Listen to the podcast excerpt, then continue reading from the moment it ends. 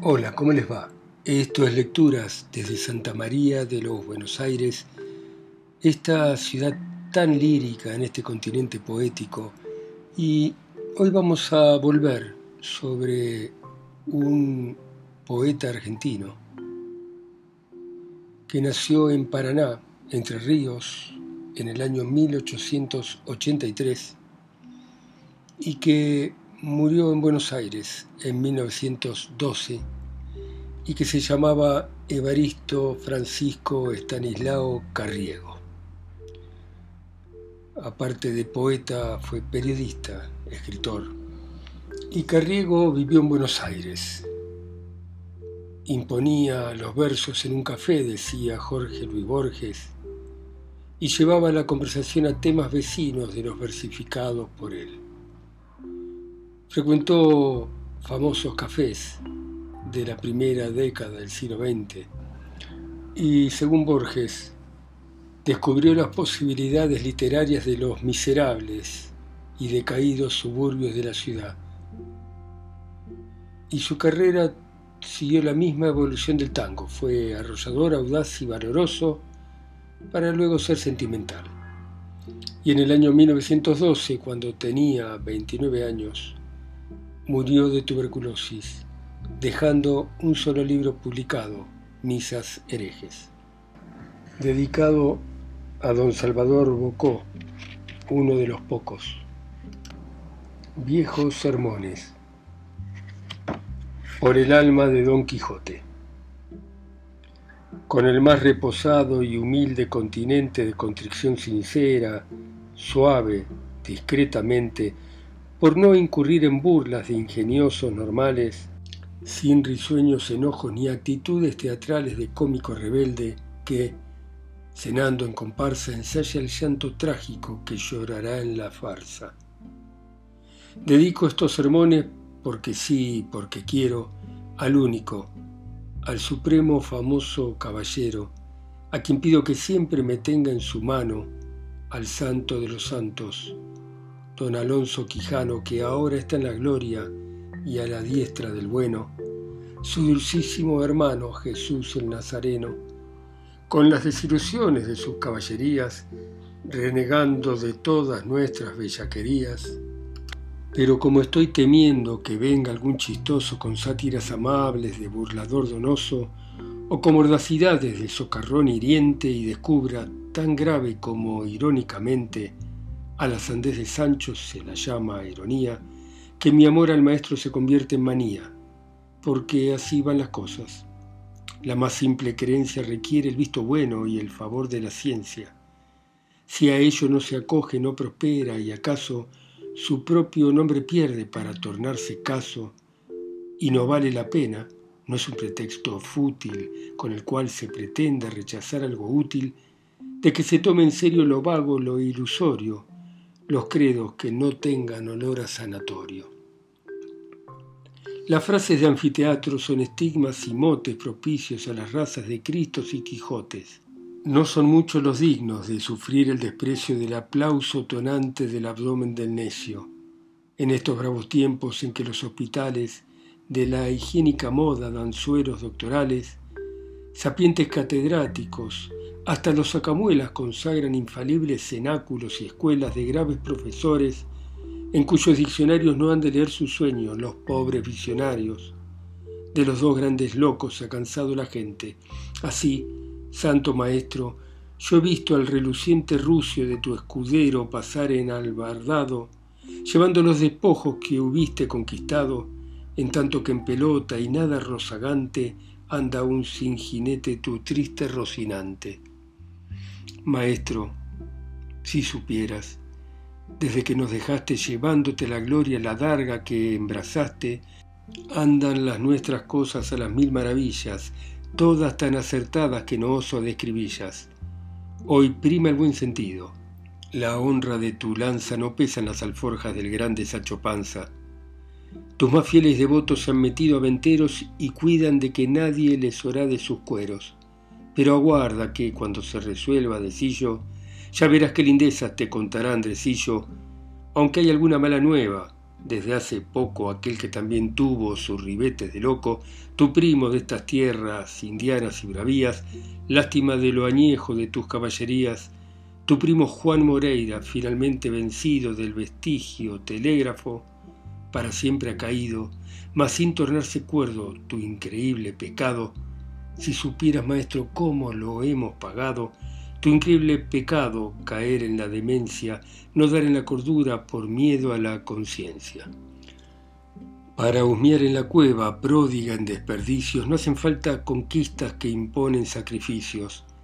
Sin mayores audacias, cualquier tonto con suerte es en estos concursos el vencedor y el fuerte, porque todo está en ser duros. El camino desviado malograría el justo premio del esforzado. Por eso, cuando la tan temida hora del gesto torturado de una reveladora protesta de emociones, el rostro se reviste de defensas de hielo para el beso del triste.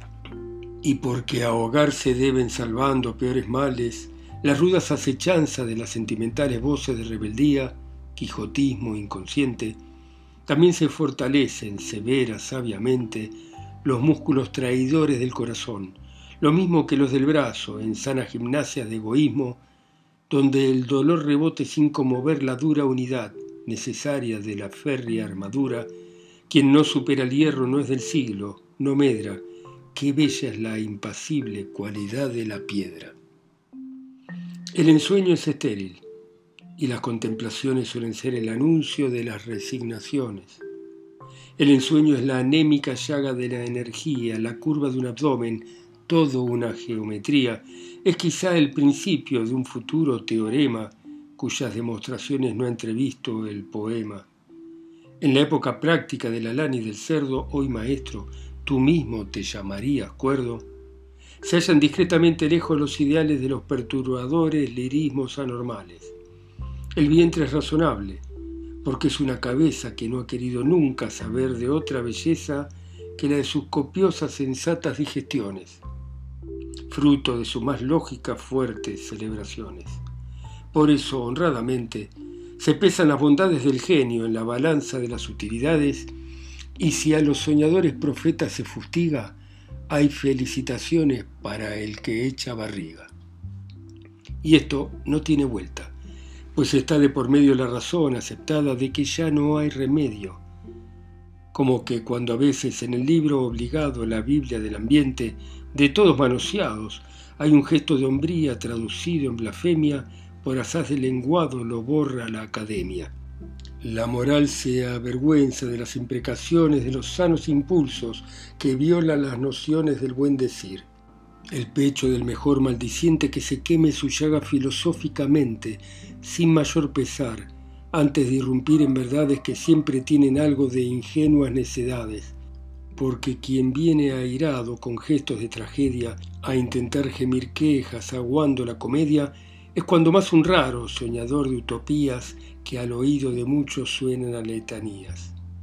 Por eso, remordido pecador, yo me acuso, preciso es confesarlo, de haber sido un iluso de fórmulas e ideas que me mueven a risa, ahora que no pienso sino en seguir a prisa la reposada senda libre de los violentos peligros que han ungido de mirras de escarmientos, las plantas atrevidas que pisaron las rosas puestas en el camino de las rutas gloriosas. Pero ya estoy curado, ya no más tontería, que la gente no quiere comulgar en sanías. En el agua tranquila de las renunciaciones se han deshecho las hostias de las revelaciones. Ya no forjo intangibles castillos cerebrales de románticos símbolos de torres augurales sobre el dolor ajeno, ni siquiera medito, porque sé que una frase no vale lo que un grito, y sin ser pesimista no caigo en la locura de buscar una página de serena blancura donde pueda escribirse la canción inefable que ha de cantar el hombre de un futuro probable. Las últimas etapas. Ya puestos en camino, la fuerza propulsora de la marcha nos impele a seguir con la serena actitud, sin desmayos, de la causa sustentadora de un ideal glorioso, que luce sus ensueños de esperanza como flámulas rojas que flotasen en jirones de carnes torturadas. Nos impele a seguir. Siempre la brega deja un poco de fiebre sobre el alma, en la frente un fulgor y en la pupila la radiante visión de las etapas, etapas de dolor, hechas teorías de credos inefables, de parábolas de lengua incomprendida, que pasasen en la locomoción de las audacias como una blanca tropa de lirismos por inmortales rutas incendiadas. Preciso es continuar. Todas las dudas que agobian la cabeza con su carga son grilletes fatales del cerebro y su sitio mejor está en la espalda. Arrojémoslas, pues. En el avance hay un cóndor audaz que no se arrastra. Cóndor es la pasión jamás sujeta de las vidas enfermas de ser sanas. Con rumbo hacia lo azul, aunque deslumbre lo intenso de la luz, hay que mirarla. Los primeros fulgores quemarán, tras la noche de las ansias, la primera visual que los deslumbra así como una antorcha cuyo fuego ardiese el brazo que la levantara. Insanias de amor que los enfermos del manicomio de ese ideal contagian. Locos, venid, yo quiero aquí en el canto soltar al viento un corazón con alas. Los discretos normales podrán solo arrojarnos las piedras de sus lástimas. No haya vacilación, el derrotero se ha poblado de enérgicas constancias, pero ¿por qué no siempre en el peligro hay carne de temblores libertada? También es necesario hacer que resplandezcan llamaradas del fecundo calor de un entusiasmo en la quietud mortal que todo embarga, como una floración de primavera en el propio país de las escarchas. Si se llagan los pies en el camino más firme, mucho más será la marca. En la senda candente que cruzamos se ve mejor la huella ensangrentada.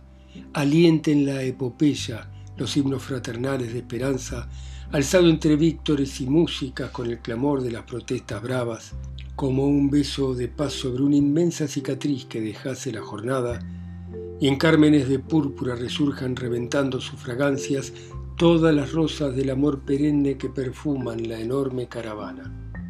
Y en el salmo coral que sinfoniza un salvaje ciclón sobre la pauta, venga el robusto canto que presagie con la alegre fiereza de una diana que recorriese como un verso altivo el soberbio delirio de la gama, el futuro cercano de los triunfos, futuro precursor de las revanchas, el instante supremo en que se agita la visión terrenal de las canallas, los frutos renovados de la incesante fuerza de las sabias, del germen luminoso que cayera en el resurgimiento de las almas como una rubia polución de soles en el vientre del surco derramada.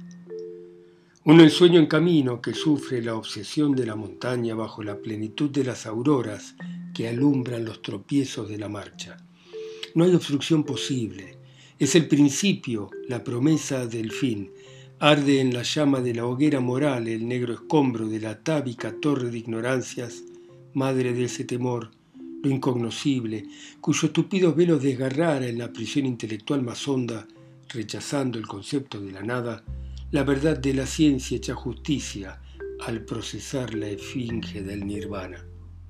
La gesta de las causas en los siglos no ha abordado poemas en sus páginas, el libro de los mártires no tiene sino una historia de grandezas trágicas, de sangre floreciendo en el terreno, sus azucenas que parecen lacras. Clarín de los supicios cuyas voces en las generaciones se dilatan, toda idea fue así, dolor bendito de heridas que supuran enseñanzas, al lado de la cruz está la horca, y es bueno no quererlas separadas el leño o el dogal, hablen las orcas, pues la cruz y las orcas son hermanas. Y por eso en la Lidia, camino al porvenir de la cruzada, coronando el pendón de las bravuras, los trofeos aún tibios se levantan, como ejemplos viriles anunciados en la fulguración de la escarlata, desde sórdidos púlpitos sangrientos por muertos sacerdotes que aún tronaran palabras de rencor, hechas conjuros, predicando el sermón de las venganzas. Triste labor del odio, que desata sus hordas de amenazas diciendo su creación demoledora a las oscas angustias de la raza.